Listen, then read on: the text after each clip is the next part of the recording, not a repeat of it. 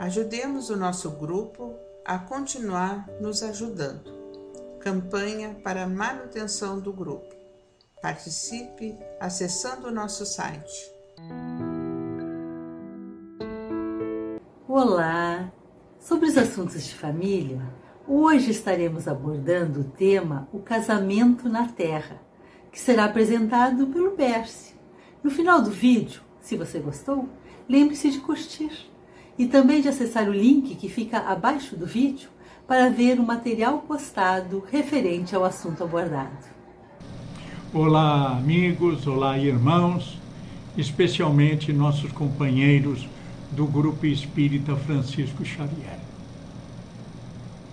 É com alegria que nos valemos desta oportunidade, deste espaço dos assuntos da família, para conversarmos sobre este tema tão interessante: casamento na Terra. Casamento, algo tão significativo para todos nós, porque ele sempre representa, primeiro, uma iniciativa para buscarmos a felicidade. E depois, porque o casamento é sempre o início da construção de uma nova família. Assim, estamos tratando de algo muito sério, algo que compromete o nosso destino sob vários aspectos. E sob vários aspectos o casamento tem sido examinado por pensadores, estudiosos. Então nos oferece subsídios para considerarmos o casamento sob as implicações biológicas, sobre os aspectos psicológicos, as relações com a família, com a sociedade, enfim, as implicações sociológicas. E a nossa doutrina nos oferece claridades para examinarmos as uniões conjugais sob o ponto de vista espiritual. As implicações para o espírito que decide conviver com outro espírito para uma construção, a do aperfeiçoamento espiritual. Temos noção desse objetivo quando decidimos nos unir, a outra pessoa para as nossas experiências. Sabemos que não existem dois tipos de casamento iguais. Cada pessoa sendo diferente uma da outra, naturalmente irá constituir um par exclusivo. Por isso, cada casal é um casal. É diferente um do outro. Mas para reflexões como estas que estamos desenvolvendo, nos valemos de um antigo trabalho do professor Martins Peralva, que classifica os casamentos em cinco tipos. E que nos permite, então, considerá-los. Bem, é divertido que os casamentos mudam no tempo, os casamentos mudam ah, de país para país, mas todas as uniões, todas as formas que venham assumir, estão submetidas a uma grande lei, uma inderrogável lei, e a uma lei universal, que é a lei do amor. Considerando-se então esta lei do amor e a realidade do espírito que transita reencarnando nesse lado da vida, para experiências que lhe ensejam o progresso, as conquistas espirituais. Assim, os tipos de casamento foram alinhados pelo professor Peral para conversarmos a respeito, para pensarmos no assunto. O primeiro tipo são casamentos assistenciais em grande número em nosso meio. São uniões, encontros que não representam um exercício programado na existência. Não vieram dentro da programação existencial. Resultam exclusivamente do arbítrio dos cônjuges envolvidos. Decidem por se sentirem atraídos pelos interesses que têm, pelas circunstâncias que favoreceram. Enfim, por suas razões próprias, resolvem unir-se. Então, passam a constituir uma família, a ter convivência, a ter, portanto, experiências que nem sempre são fáceis, pelas diferenças que trazem na forma de ser, de pensar, na educação, no nível de evolução espiritual. Frequentemente, estas uniões estabelecem quadros de desarmonia que prejudicam o estabelecimento da paz, do entendimento, do auxílio recíproco, do respeito, da construção, enfim, de um ambiente harmônico propício à educação dos filhos. São lares geralmente difíceis de se conviver. Mas constitui um campo de aprendizado.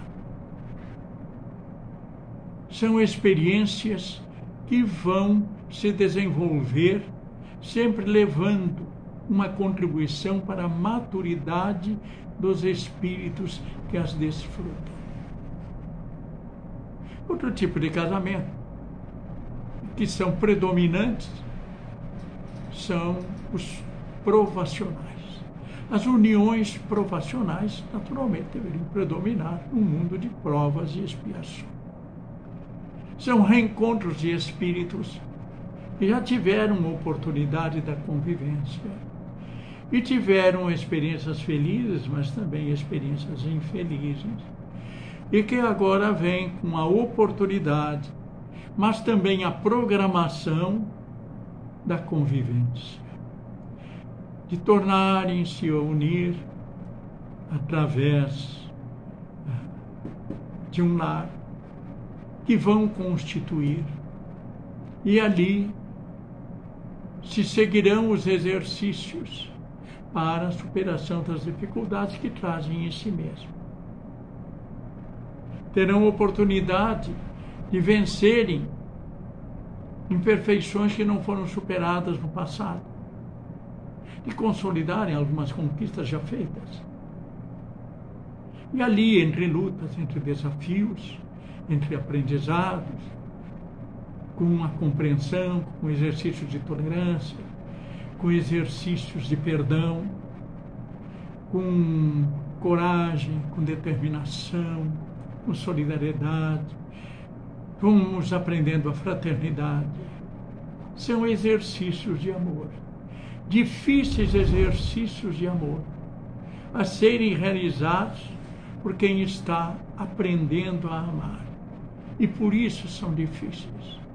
Como tudo na vida, quando não se sabe é difícil, depois fica fácil. Estamos aprendendo a amar. Nos lares provacionais, temos, portanto, uma escola importantíssima, abençoada mas desafiadora.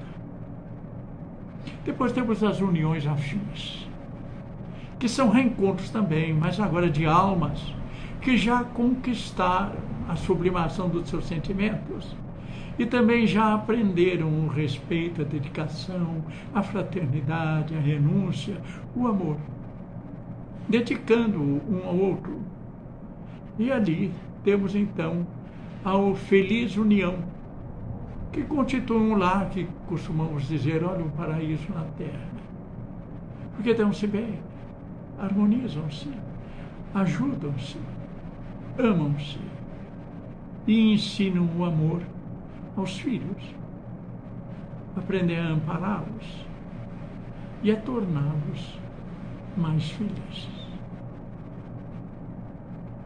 Temos ainda os casamentos sacrificiais em que um dos cônjuges é mais evoluído do que outro. E que vem exatamente com o compromisso, com a missão, com a disposição de auxiliar o companheiro que se retardou em termos de progresso espiritual.